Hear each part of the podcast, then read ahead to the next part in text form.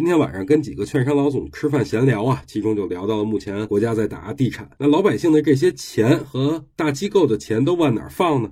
流出海外肯定不可能啊，监管太严了。那放银行做理财呢，是输给通货膨胀的。那这些钱都往哪扎堆呢？最后我们得出一个结论：这些钱有两条出路，第一个就是股权，第二个就是股票。有点实力、有背景的投资股权，没有实力、没有背景的投资股票。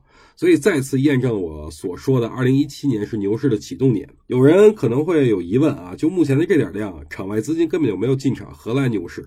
这话不假，但是各位别忘了，不是说每次启动前就开始有量的，而是当股市好起来，大家都看到股市好了，才有资金会流入的。